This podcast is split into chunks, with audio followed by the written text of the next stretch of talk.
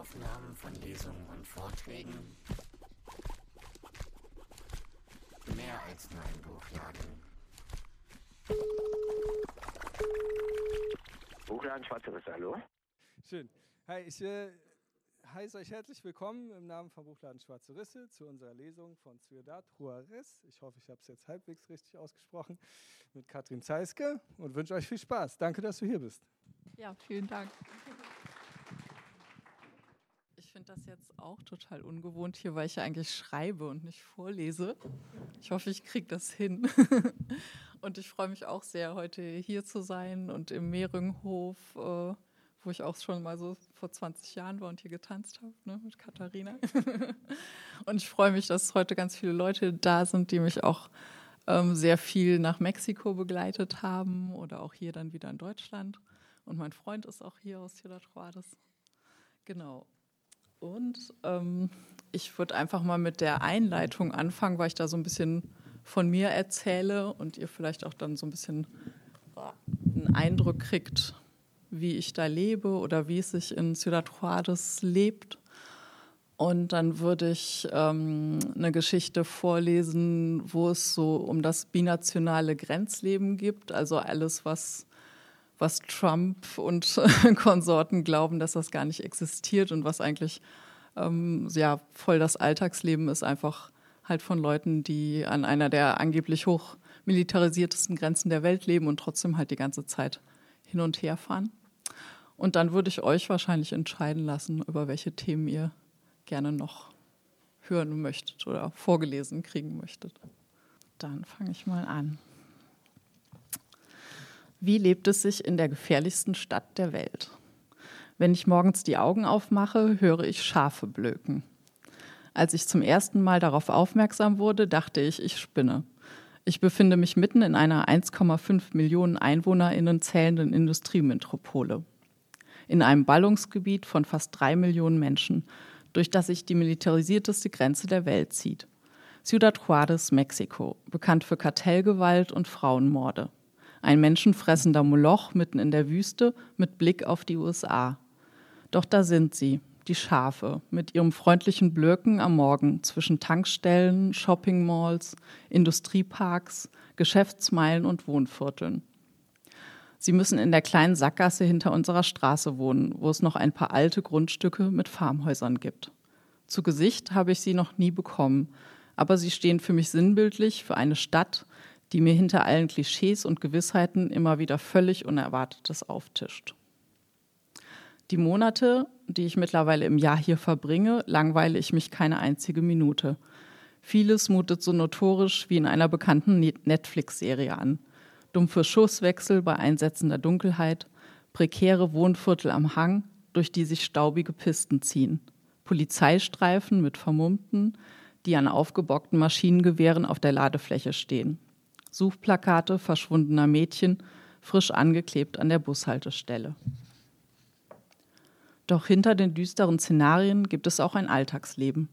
Ich fahre Fahrrad, zumeist gemütlich durch die Wohnviertel, aber auch mal wagemutig am Rande sechsspuriger Verbindungsstraßen. Am Sonntag schlendern wir als Kleinfamilie durch die Marktstraßen im Zentrum, die brechend voll von Menschen sind und von selbst konstruierten und nicht selten fahrbaren Straßenständen, die Essen, Heilkräuter, Erfrischungsgetränke, Kleidung und Gebrauchsgegenstände Gegenstände feilbieten. Frisch aus der Pfanne oder mit geraspeltem Eis, billig produziert oder gebraucht gekauft, in Luftlinie nur einen Kilometer entfernten Nachbarland und Konsumgiganten USA. Aber was Ciudad Juárez tatsächlich so lebenswert macht und was jede meiner Freundinnen in Gesprächen und jeder mir bislang Unbekannte in Interviews nach kurzem Überlegen mit dem Brustton der Überzeugung anbringt, das ist die Herzlichkeit seiner BewohnerInnen. Wie in jedem deklarierten oder nicht deklarierten Kriegsgebiet, so auch in dieser einer der gefährlichsten Städte der Welt, leben Menschen ihr Leben und versuchen sich nicht von Gewalt und widrigen Umständen einschüchtern zu lassen. So viel Gewalterfahrung, harter Wettbewerb und Überlebenskampf es auch an diesem Industriestandort und Drogenumschlagsplatz unter einer sengenden Wüstensonne gibt, so gibt es auch so etwas wie ein kollektives Zusammengehörigkeitsgefühl. Nach Ciudad Juárez reist Mensch mit großen Träumen und dem unbedingten Willen, sie Realität werden zu lassen. Und die große Mehrheit der Menschen in diesem Boomtown ist eines Tages zugezogen, ähm, um von Null anzufangen. So gibt es ein gemeinsames Erfahrungsmoment, trotz unterschiedlichster Herkunftsorte, Zugänge zu Ressourcen, Lebensrealitäten.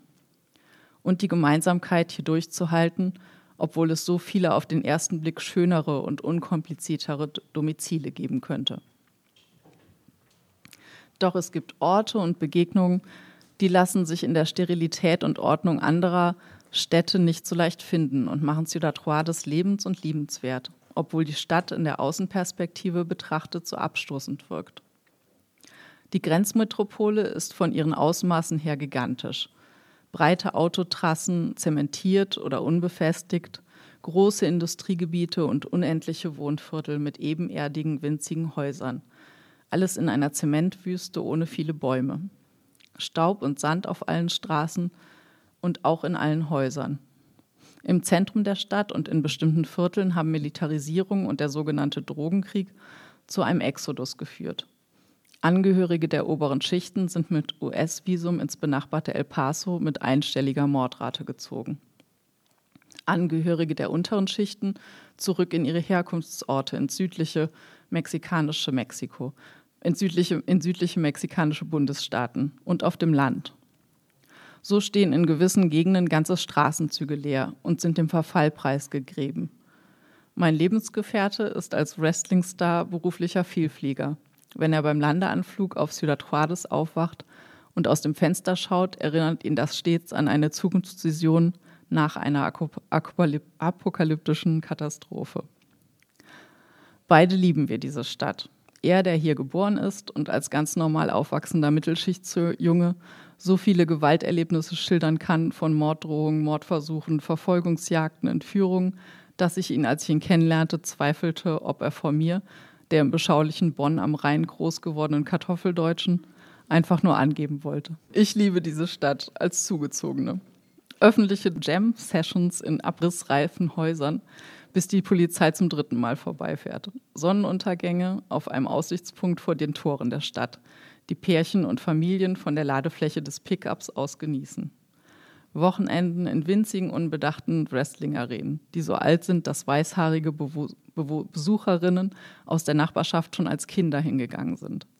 Feierabendbiere in den spektakulär schönen Sanddünen südlich der Stadt, eingerahmt von einem Panorama aus steinzeitlichen Felsmalereien und gleich daneben Wärmekraftwerk, Zementfabrik und dem Hochsicherheitsgefängnis, von dem aus El Chapo in die USA ausgeliefert wurde.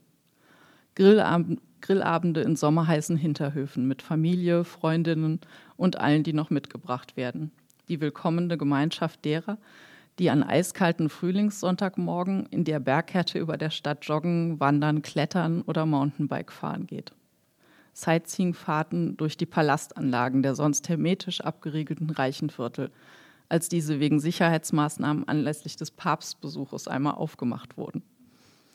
Prähispanische Schwitzhüttenrituale zur Heilung von Industriekrankheiten in einem Viertel hinter dem Flughafen. Zufällige Gespräche mit Menschen, die von Begegnungen in der goldenen Geschichte des Las Vegas seiner Epoche berichten können und noch wissen, wo Che Guevara zu Mittag gegessen hat wer Jim Morrison das Dope verkaufte und wer Marilyn Monroe schied.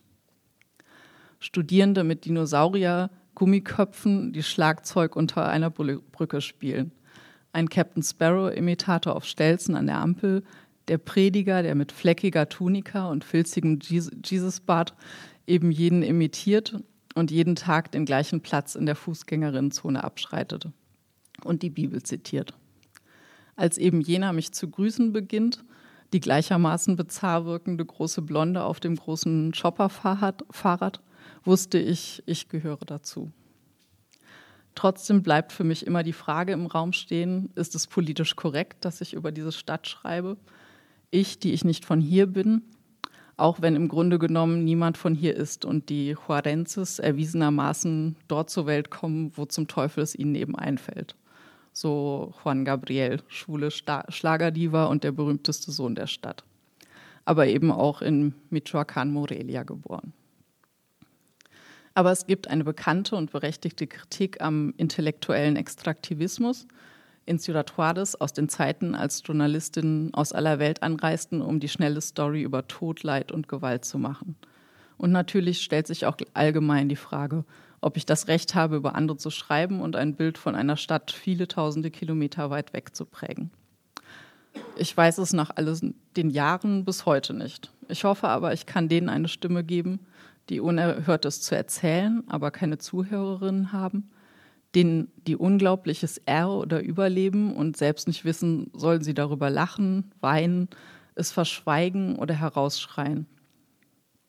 Denen, die Unglaubliches leisten und dafür wenig Anerkennung erhalten.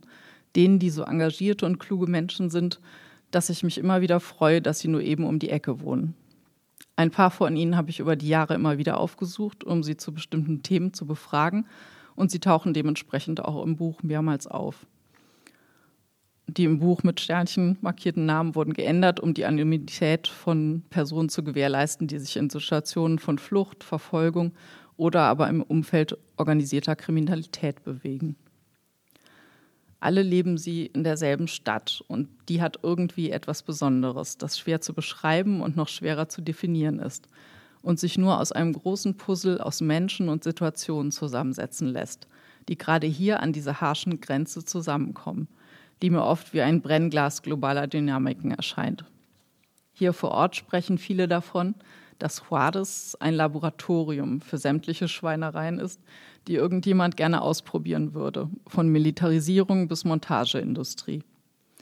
Andererseits stranden hier immer wieder Menschen unter den unterschiedlichsten Lebensumständen und mit verschiedensten Vorhaben. Es gibt unzählige urbane Legenden, wer alles mal in der Stadt war.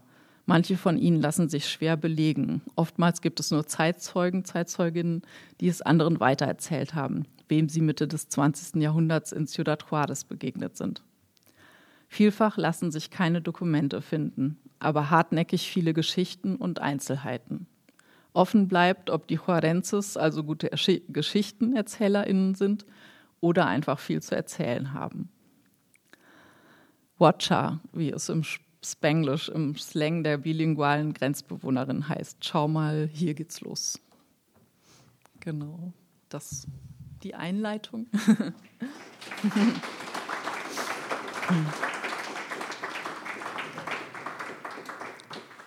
dass ihr so ein bisschen wisst, wie ich mich dort bewege. Und im Publikum sind auch viele Leute, die schon mal in Juarez waren mit mir oder wir haben uns dort getroffen. Ihr habt wahrscheinlich auch Orte wiedererkannt, ne? Ja. habt ihr gerade konkrete Fragen oder Anmerkungen? Genau, dann lese ich euch ein bisschen vor aus dem Kapitel großen Kapitel Borderlands, habe ich es, glaube ich, genannt.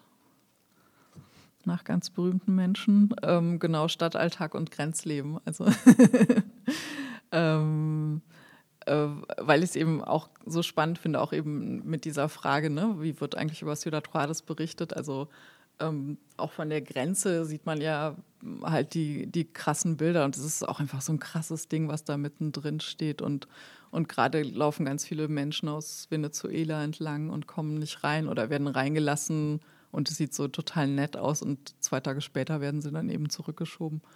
Und andererseits für die Leute, die dort direkt an der Grenze wohnen, ist die Grenze eben so irgendwie nervig, aber man, man lebt da auch mit. Und, ähm, und manchmal ist es auch cool, irgendwie zwischen diesen zwei Ländern zu leben oder hat natürlich auch Vorteile und genau. Und das Kapitel heißt, eine Grenze ist eine Grenze ist eine Grenze. Haben Grenzen von weit weg etwas Furchteinflößendes, sind sie für die, die nahe dran leben, eher eine alltägliche Angelegenheit, mit der es sich zu arrangieren gilt. Im Familienleben in den Borderlands ist die Grenze eine tagtägliche Protagonistin. 4.45 Uhr. Esteban ist auf dem Weg zur Schule. Sie liegt fünf Kilometer weit entfernt in einer anderen Stadt und in einem anderen Land. Trink deinen Kakao aus, sagt sein Vater im heimischen Ciudad Juárez mit Blick auf sein Handy. Auf der Webseite der Tageszeitung der mexikanischen Grenzstadt werden die aktuellen Wartezeiten auf den Grenzbrücken angezeigt. Und diese füllen sich langsam. Um diese Uhrzeit mit den unzähligen Schulkindern, die in der texanischen Nachbarstadt El Paso zur Schule gehen. Fließend Englisch zu sprechen ermöglicht ihnen, in den USA zu studieren oder zu arbeiten. Und jenseits der Grenze ist der Englischunterricht wirklich schlecht. So sprechen in Ciudad Juarez einzig und allein die binationalen Schulgängerinnen fließend und akzentfrei Englisch. Und in El Paso leben unzählige Menschen gleichzeitig, die in Ciudad Juarez aufgewachsen sind und auch nach einem Umzug in die US-amerikanische Grenzstadt den Rest ihres Lebens niemals ein Wort Englisch reden werden. Denn rund 83 Prozent seiner Bevölkerung sind schließlich mexikanischen Ursprungs. Und das nicht nur im Segundo Barrio, dem alten mexikanischen Wanderarbeiterinnenviertel von El Paso. Hier verarbeitete einst Mariano Azuela in Los de Abajo seine Einblicke als Arzt im Revolutionsjahr Pancho Villas in das marginalisierte Leben der mexikanischen Mehrheitsbevölkerung. Esteban wird es später in der Schule lesen, die sich am östlichen Rand Segundo Barrios direkt hinter der Grenzmauer und dem Highway befindet – im Herzen des Segundo Barrio, ein paar Häuser entfernt von der alten Backsteinkirche Sagrado Corazon, zeigt, Wand, zeigt ein Wandbild den Autor Mariano Azuela. Er steht neben der Virgen de Guadalupe, der Schutzheiligen von Mexiko, die mit einer Taschenlampe, Mojados, undokumentierten Migrantinnen den Weg durch den Rio Bravo leuchtet, um sie als Mutter Gottes mit Handtüchern zu empfangen. Das Wandgemälde zeigt verschiedene Persönlichkeiten der Stadtgeschichte, ein Gesicht soll freigelassen worden sein. Erst zum Schluss wurde Pancho Villa eingeführt, um die Sponsorin nicht zu verärgern. Er plante von El Paso aus die entscheidenden Revolutionsschlachten in und um Juarez. Diese verfolgten die Bewohnerinnen der texanischen Grenzstadt mit Ferngläsern von den Dächern der ersten Hochhäuser im Zentrum aus. Vor einem Jahrzehnt stiegen sie erneut auf die Dächer der damals sichersten Stadt der USA um die Schusswechsel zwischen Juarez-Kartell und Bundespolizei, Armee und Sinaloa-Kartell zu verfolgen. Damals zog Estebans Lieblingstante Cynthia und ihr Mann wie tausende andere auf die andere Seite und machten eine der ärmsten Städte der Vereinigten Staaten zu einer florierenden Grenzstadt. Denn Cynthia und ihr Mann sind Geschäftsleute, die in den zahlreichen Shopping-Malls von Ciudad Juarez Herrenbekleidungsgeschäfte und Kinderhüpfburgen betreiben. Als Militär und Bundespolizei die Stadt besetzten, schossen die er er Erpressung und Entführung von Familien mit mittelständischen Unternehmen in Juarez in die Höhe. Einmal in den USA lebend, beantragten sie die Einbürgerung. Das einzige Hindernis für Cynthia, die alle erforderlichen Papiere vorweisen konnte, ihre fehlenden Englischkenntnisse. Doch die sympathische Geschäftsfrau dachte sich, kein Problem. Das Wichtigste ist doch Selbstbewusstsein. Und so sagte sie strahlend und mit dem Brustton der Überzeugung Yes, als sie gefragt wurde, ob sie jemals ein Attentat auf US-amerikanische Regierungseinrichtungen geplant hätte oder zu planen gedenke. Ma'am, are you sure? I will repeat the question, erwiderte der Beamte konsterniert. Cynthia ließ sich nicht aus der Fassung bringen und wiederholte freundlich und bestimmt lächelnd Yes. Ihr wurde erklärt, sie solle wiederkommen, wenn sie ihr Englisch verbessert hätte. Heute lebt sie wieder in Juarez. De tu hermana. Estebans Onkel mütterlicherseits, Miguel, ist hingegen US-amerikanischer Staatsbürger. Er wurde in El Paso geboren. Seine Mutter war vier Tage mit ihm dort im Krankenhaus. Dann sind sie in sein Elternhaus in Ciudad Juarez zurückgekehrt, das er seitdem nicht mehr verlassen hat. Mexikanische Papiere hat er nie beantragt. Er hat sich nur einmal einen gefälschten mexikanischen Führerschein machen lassen. Der hilft, wenn er sich ausweisen muss. Miguel lebt vom An- und Verkauf von Schallplatten. Von wem rede ich? Ja. Diese findet er auf den unzähligen Flohmärkten in der mexikanischen Grenzstadt. Dort finden sich alle Gebrauchtwaren, die im Konsumtempel USA schon wieder von neuen Produkten überholt sind. Je nach Straßenzug werden Waschmaschinen, Kinderwagen, Kleidung, Sofalandschaften oder abgelaufene Lebensmittel feilgeboten. Neue Produkte für die USA werden direkt daneben in einem der riesigen Industrieparks von Ciudad Juarez gefertigt. Neben den Menschenschlangen stehen auf den Brücken Las Americas und Zaragoza die Trailer, um fertige Maquila-Produkte termingerecht zurück in die USA zu bringen. In der Logik eines binationalen Industriestandorts werden die Uhren in Ciudad Juárez nicht zur gleichen Zeit wie im übrigen Mexiko umgestellt, sondern erst, wenn Texas auf Sommer- oder Winterzeit umstellt. Besuchs- und Arbeitsvisa beantragt die mexikanische Grenzbevölkerung im US-amerikanischen Konsulat von Ciudad Juárez. Es ist das größte auf der Welt. Ein Betonklotz mit Kameras, Eisentoren und Absperrungen auf der davorliegenden Straße. Wer ein Visum braucht, der muss sich, Stunden, der muss sich auf stundenlanges Warten im Innenhof gefasst machen. Mucksmäuschen still und ohne das Handy zu benutzen, so die Sicherheitsvorschriften. Genauso still muss erneut an der Grenze in der Schlange sitzen, wer mit diesem Visa weiter als El Paso reisen möchte. Es gibt 15 Schalter, doch höchstens zwei Beamte sitzen dort. Wenn die Schlange der Wartenden kurz ist, dann nehmen sie nur sporadisch jemanden dran. Oft gehen sie weg und lassen alle Schalter unbesetzt. Dann kommt irgendwann ein neuer Beamter und macht sich gemächlich an seinen Arbeitsplatz bereit. Next, ruft er gefühlte Stunden später. Auf Wartezeiten von ein bis zwei Stunden muss man sich einrichten. Doch an einem langen Wochenende oder vor Feiertagen sind die Wartezeiten manchmal auch vier oder fünf Stunden lang. Mein Flug, mein Flug, stöhnt ein leise jemand vor sich hin. Malditos Gringos, verdammte Amis, tönt es vom Ende der Schlange. Alles im Flüsterton unter den Wartenden, die verzweifelt versuchen, Geduld aufzubringen. Am Schalter wird rigoros und scheinbar willkürlich abgewiesen, wer diese oder jene Unterlagen nicht dabei hat. Wer es dann einmal geschafft hat und endlich auf der anderen Seite auf die lang ersehnte Toilette gehen kann, muss feststellen, dass es dort aus Sicherheitsgründen oder wegen einem rassistischen Menschenbild, das bleibt dahingestellt, keine Türen gibt. Einmal ließ ein gewichtiger Narko das Wappen des US-amerikanischen Konsulats in Ciudad Juárez klauen, um es den Malditos Gringos mal richtig zu zeigen. Eine tröstende Erinnerung für alle, die entnervt auf ihr Visum warten. Estebans Cousin Jaime, der in Ciudad Juárez geboren ist und einen grünen Iro hat, hat das, ist das Warten zu stressig. Wozu ist Mensch denn Punk? Während in Ciudad Juárez viele Mainstream-Musikgruppen Konzerte geben, die mexikanischen Rock, Ska, Pop oder Polka spielen, reisen in El Pasos Bands an, die Punk, Psychobilly oder Hardcore im Programm haben. Wer also musikalisch eine dieser einer dieser Subkulturen angehört, der muss am Wochenende auf die andere Seite der Grenze ziehen.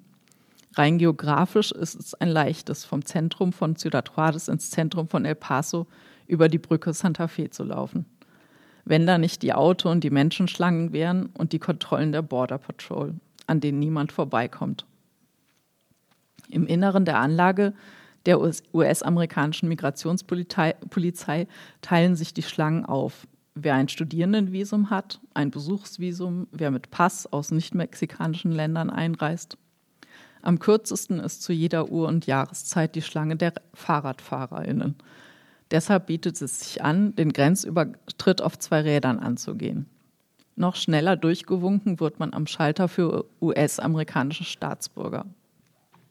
Wer wie Jaime auf ein gutes Punkkonzert will, kein Visum hat und sich wirklich was traut, der geht zu diesem Schalter, nuschelt den Beamten American Citizen zu, muss im Zweifelsfall noch einen Krankenhausnamen parat halten, wo man angeblich zur Welt gekommen ist und bam, der Abend kann losgehen im Moshpit einer erlesenen Band.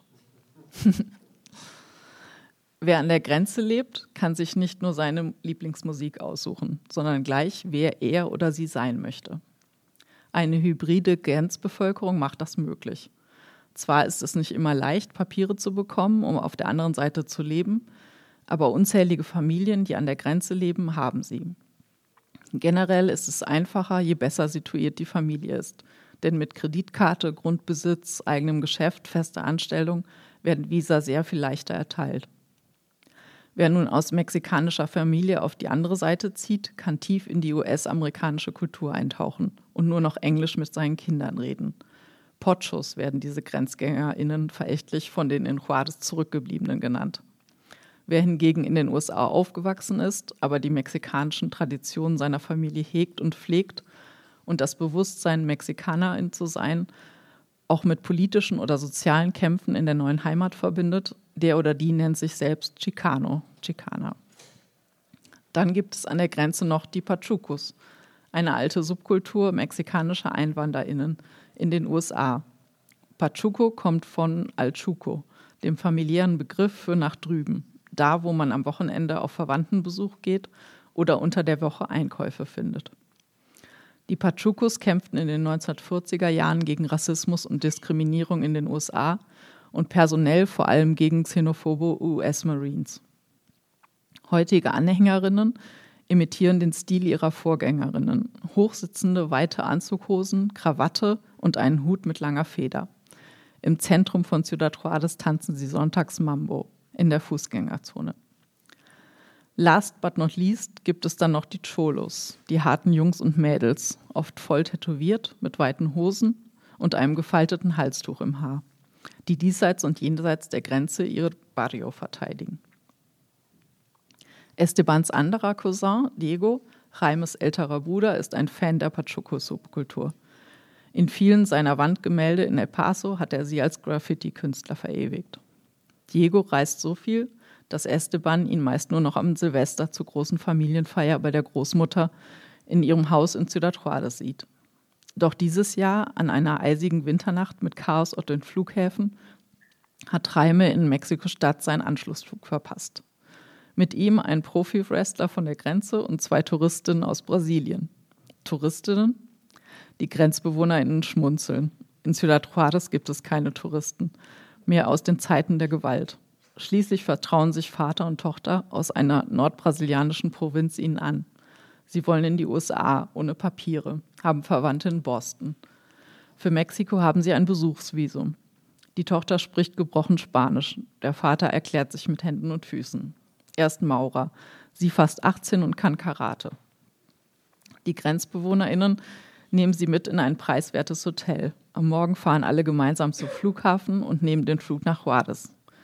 Die brasilianischen Reisenden haben den Namen eines heruntergekommenen Hotels im Zentrum notiert. Dort erwartet sie schon ein portugiesisch sprechender Mann mit Halbglatze und Jogginghose. Der Abschied fällt schwer. Die Grenzbewohnerinnen möchten ihnen nicht alles erzählen, wie viele Migranten, Migrantinnen hier entführt werden, in clandestinen Häusern gefangen gehalten, wie viele junge Frauen und Mädchen in die Zwangsprostitution gekidnappt werden. Fünf Tage später erreicht sie jedoch die erleichternde Nachricht per Messenger. Die brasilianische Kleinfamilie ist sicher in Boston angekommen. Diego hat die Familienfeier verpasst. Doch die Familientraditionen sind vielfältig und so geht es nach seiner Ankunft in das alteingesessene Restaurant Burritos Toni gegenüber dem Burunda Park. Dieses reklamiert für sich, die Burritos erfunden zu haben. Burrito bedeutet Eselchen, die Bezeichnung der Wanderarbeiter, Arbeiterinnen in den USA, die den praktischen Lunch in der Weizentortilla dorthin mitnahmen. Ein Eselchen ziert auch die Außenfenster des Restaurants. Seine Wände hängen voller historischer Schwarz-Weiß-Fotos von Ciudad Juárez – dem alten Durchgangsort El Paso del Norte, auf dem Camino Real der spanischen Conquistadoras. Der Fluss, der der Ansiedlung Paso del Norte Wasser geschenkt hatte, heißt vom Norden her gesehen Rio Grande und von Süden gesehen Rio Bravo. Seit er seit 1848 die Grenze zu den USA bildet, begann die mexikanische Arbeits Arbeitsmigration über eben diese. Mit dem Ausbau des Militärstützpunktes Fort Bliss in El Paso wurde die mexikanische Zwillingsstadt Juárez zum Ausgehort. Das Nachtleben boomte und erst recht, als die Alkoholprohibition in den Vereinigten Staaten durchkam. Ab den 1920er Jahren verwandelte sich Ciudad Juárez mit Kabarets, Spielsalons, Tanzcafés und Bars in ein Las Vegas seiner Epoche. In der Kentucky Bar auf der Juárez Allee, direkt hinter der Grenzbrücke Santa Fe, wurde der Margarita erfunden. Al Capone und Marilyn Monroe besuchten die Ausgehmeile. Nach Ende des Zweiten Weltkriegs und, äh, dem, und des Naziregimes wurde auch eine, einer der hofiertesten US-Kriegsgefangenen in Juarez gesehen. Werner von Braun, der mit Zwangsarbeitern die V2-Rakete konstruiert hatte, zahlt hier mit 100-Dollar-Noten, mit denen die US Army die Weiterführung seiner Raketenforschung entlohnt. Ihm folgten abertausende US-Soldaten, die in Ciudad Juárez ein letztes Mal Drogen und Prostituierte suchten, bevor, bevor sie zu einem Kriegsschauplatz des Kalten Krieges ausflogen. Diego lässt sich von Estebans Schwester Alejandra über ihren Schulalltag an der Bowie High School erzählen. Eine weitere dieser Bildungseinrichtungen, die direkt hinter der Grenze gebaut sind. Auf der mexikanischen Seite liegt ihr der Chamizal Park gegenüber, eine Halbinsel, die durch eine Verschiebung des Verlaufs des Grenzflusses entstanden war und jahrzehntelang von Mexiko beanstandet wurde. Auch neben der Bowie liegt ein Park. Diego erinnert sich, dass er zu seiner Schulzeit ein idealer Ort für clandestine Grenzgängerinnen gewesen war, die daneben aus einem Abwasserkanal kletterten. Zu Diegos Zeiten, davon hörte man in Juarez munkeln, verdienten sich Schüler und Schülerinnen ein Taschengeld, indem sie Migranten mit einem Rucksack erwarteten, sodass diese in der Menge der Jugendlichen untergingen und sich nach Schulschluss un unerkannt von der Grenze wegbewegen konnten. Heute versperren Eisenstreben den Ausgang. Diego selbst war einmal am Grenzschmuggel beteiligt. Das lässt sich sein jüngerer Bruder immer wieder gerne erzählen. Damals hatte auch Diego noch einen Iro und wollte seinen Freunden helfen. Das waren zwei heute bekannte mexikanischstämmige UFC-Kämpfer, damals noch junge Punks und aufstrebende Kampfkunstschulenbetreiber, die ins angesagte Chicago wollten, wo die Punk-Szene zu jener Zeit bebte. Gut, wenn Mensch Bekannte in Ciudad Juarez hat, die die Grenze kennen und zur Not wissen, wie man darüber kommt. Diego bat seinen Onkel Miguels Cousin Emilio, der stets gut informiert über alle möglichen illegalen Geschäfte war, um Hilfe. Emilio brachte Diegos Freunde in ein clandestines Haus, wo sie warteten, bis die Border Patrol Schichtwechsel hatte und sie durch das bewachsene Flussbett des Rio Bravo im Westen der Stadt warten. Estebans Vater hatte sich damals zähneknirschend bereit erklärt, sie auf der anderen Seite am Highway abzuholen. Leider kam er zu spät. Die Migra hatte sie auserspäht und sie wurden nach Mexiko zurückgeschoben. Jahre später, als sie im Free Fight der USA zu großen Nummern wurden und einen langfristigen Aufenthaltsstatus beantragten, wird ihnen der misslungene Grenzgang von damals vorgehalten. Im Jahr 2019 haben dort, wo sie damals über die Grenze gegangen sind, noch jeden Tag Dutzende von Familien aus Mittelamerika die letzten Lücken in der Mauer genutzt, um in die USA zu gelangen und sich sofort dort der Border Patrol auszuliefern, um Asyl zu beantragen. Seitdem stehen nun auch oft auf mexikanischer Seite Soldaten und verhindern den Eintritt ins gelobte Land.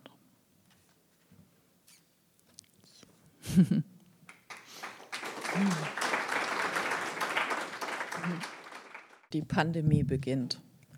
Die Corona-Pandemie hat das Leben im mexikanischen Ciudad Juárez stark verändert. Die Grenze zu den Vereinigten Staaten ist so gut wie dicht. Die BewohnerInnen sind sehr unterschiedlichen Herausforderungen und Risiken ausgesetzt.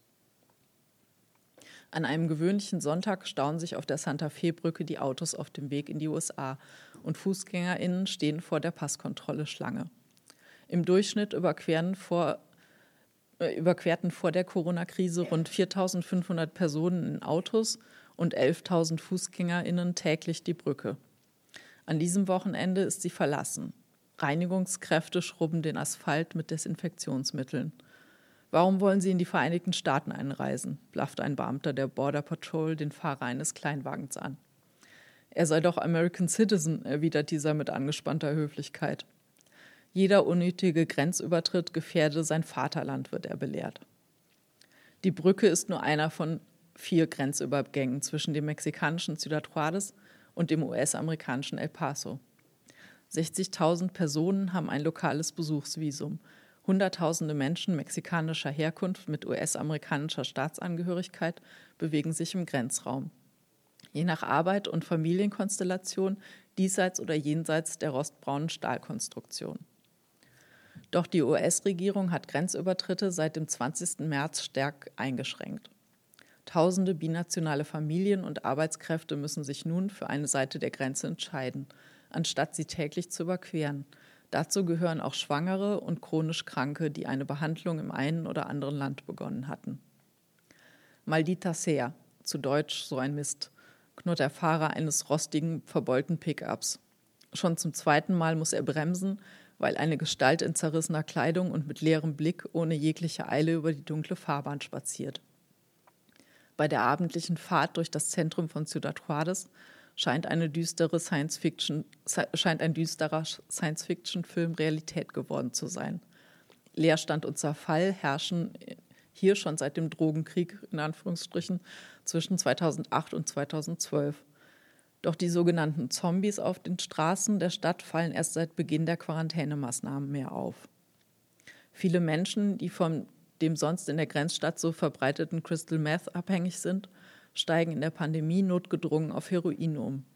Das ist eine unvorhergesehene Wende, hatte doch das Sinaloa-Kartell unter Joaquin Guzman, genannt El Chapo, die Stadt zusammen mit der mexikanischen Armee und der Bundespolizei erobert und in den folgenden Jahren den Markt für Methamphetamine geöffnet. Noch immer hält der Konflikt zwischen dem Sinaloa-Kartell und dem alteingesessenen Juarez-Kartell an, das den Heroinverkauf betreibt. Die stets mit dem Juarez-Kartell verwobene lokale Regierung hatte vor ein paar Jahren sogar eine Kampagne gegen die tödlichen Folgen von Crystal Meth begonnen. Nun verhindert die Corona-Krise die Einfuhr billiger Chemikalien aus China, die für die Herstellung der Droge benötigt werden. Heroin hatte einen stabilen niedrigen Marktwert von umgerechnet 1,50 Euro pro Dosis. Die Abhängigen sprechen von La Cura, die Heilung. Die Käufer werden nun wieder zahlreicher. Gerade die, die sich sonst notgedrungen mit dem Putzen von Windschutzscheiben und Betteln an den Ampeln der Hauptstra Hauptverkehrsstraßen durchgeschlagen haben, wechseln die Droge. Weil ein großer Teil der Bevölkerung in der Corona-Krise zu Hause bleibt, bleiben selbst die spärlichen Einnahmen auf der Straße aus. Quarantänemaßnahmen sind in einer Stadt mit so krassen sozialen Unterschieden wie Ciudad Juárez eine Klassenfrage und haben eine Postleitzahl, sagt Carlos Murillo, Universitätsdozent und Zeitungskommentator. Seine Familie und er halten schon lange eine akribische Quarantäne ein. Seit die Universität ihre Türen schloss und wie die Schulen in vorgezogene Osterferien ging, bleiben sie zu Hause, vor allem um die Schwiegereltern zu schützen. Diese liefern, diesen liefern sie jeden dritten Tag Einkäufe an die Haustür. Ein Luxus ermöglicht durch Lohnfortzahl Lohnfortzahlung. Wie aber soll jemand, der einen Wochenlohn in der Fabrik bezieht oder von täglichen Einkommen im informellen Sektor lebt, zu Hause bleiben. Während besser gestellte Familien, die in der Regel gut über Covid-19 informiert sind, sich bereits freiwillig in Quarantäne begaben, noch bevor die mexikanische Regierung auf die Pandemie re reagierte, bleibt die soziale Abgrenzung für die Mehrheit der Bevölkerung schwer einzuhalten. Ende April verordnete die Regierung neue Schutzmaßnahmen. Die Fußgängerzone im Zentrum von Ciudad Juárez, in der sonst kaum ein Durchkommen ist, liegt nun verlassen da. Die Gänge der Markthallen, die sonst vor Warenüberquellen, liegen gespenstisch brach. Metallrollos verschließen Verkaufsnischen. Straßenstände sind abgebaut und Händler mit selbstgebauten Wagen zum Verkauf von Maiskolben, Säften und Fleischspießen bleiben zu Hause. Auch der Prediger, ein kugelrunder, sonnengegerbter Kerl, der entfernt an Jesus Christus in Sacklein erinnert und tagtäglich bei Schneesturm oder in brennender Hitze das Ende der Welt verkündet, ist nicht mehr da. Der Friedhof San Rafael liegt weit vor den Toren der Stadt. Zwischen einer Müllhalde, einem Hochsicherheitsknast und Schrottplätzen, mitten in der Wüste. Der Vater des verstorbenen 19-Jährigen, der an diesem Tag zuletzt beerdigt wird, hat den Angestellten ein paar Scheine in die Hand gedrückt. Dafür sehen sie darüber hinweg, dass mehr als die erlaubten zehn Personen der Trauerfeier beiwohnen. Es wird Bier ausgeschenkt und eine Polka-Band spielt auf dem aufgeschütteten Hügel neben den frisch ausgehobenen Gräbern. Auf einer mexikanischen Beerdigung herrscht oft mehr Stimmung als auf einer deutschen Geburtstagsparty. Es wird geheult, gelacht und gesungen. Der Betrauerte ist an einer Überdosis gestorben. In den Gräbern neben ihm liegen etwa Gleichaltrige begraben, die ermordet wurden. 171 Menschen sind im April 2020 in Ciudad Juárez gewaltsam zu Tode gekommen. Im März waren es 160 Personen. AnwohnerInnen aus den marginalisierten Vierteln im Süden der Stadt berichten, viele Jugendliche würden umgebracht, ohne dass diese Fälle in den offiziellen Statistiken auftauchen. Die meisten Morde treffen KleindealerInnen, die den Unterbau der sich bekriegenden Kartelle in, den, in der Stadt bilden und an denen bei wechselnden Machtverhältnissen tagtäglich Exempel statuiert werden. In Quarantänezeiten fällt das Töten leichter – während vor der Pandemie allein in einem der öffentlichen Krankenhäuser der Stadt rund 15 durch Schüsse Verletzte pro Nacht eingeliefert wurden, sind es mittlerweile durchschnittlich noch, nur noch fünf. Es gibt keine Verfolgungsjagden mehr. Niemand wird mehr in Großraumdiskus, Barbershops oder auf dem Parkplatz eines Fitnessstudios aufgelauert. Die, die es trifft, werden zu Hause aufgesucht und dort auch gefunden. Auch die Arbeiter und Arbeiterinnen der knapp 300 Montagefabriken internationaler Unternehmen, die an der Grenze Elektronik für Autoindustrie, Medizin und Robotertechnik herstellen, können auf keinerlei Erspart Ersparnisse zurückgreifen, um sich in die Quarantäne zurückzuziehen. Denn ein Viertel der Bevölkerung der Grenzstadt, der Grenzstadt knapp 300.000 Menschen, ist in den Makilas angestellt und führt wegen der Hungerlöhne ein Leben zwischen Marginalisierung und Verschuldung, das sich von Generation zu Generation fortsetzt. In den Fabriken mit ihrer arbeitsintensiven Massenproduktion infizieren sich insbesondere viele Menschen mit SARS-CoV-2. Wo bis zu 1000 Menschen unter einer Klimaanlage arbeiten, ist die Ansteckungsgefahr am größten. Mindestens zwei Drittel derer, die in Ciudad Juarez mit Covid-19 ins Krankenhaus eingeliefert werden, sind Makila-ArbeiterInnen. Unsere Leben, zählen, unsere Leben zählen nicht. Wir sind austauschbar für die Chefs, empört sich eine Arbeiterin mit blauem Mundschutz, die von ihren Kollegen gefilmt wird. Andere stellen Videos von, von Streiks in den Fabrikhallen ins Netz. Bildmaterial ist aus deren Innenleben sonst kaum zu haben, denn Fotografen wird grundsätzlich der Zugang versperrt. Angeblich um Wirtschaftsspionage zu verhindern. Ende April konnte die Belegschaft von Konzernen wie Foxconn und Eaton Bussmann Fabrikschließungen bei voller Lohnfortzahlungen erreichen. Bei anderen Unternehmen wird weiter gestreikt. Eigentlich hatte die mexikanische Regierung schon am 30. März die Schließung aller nicht lebensnotwendigen Unternehmen angeordnet.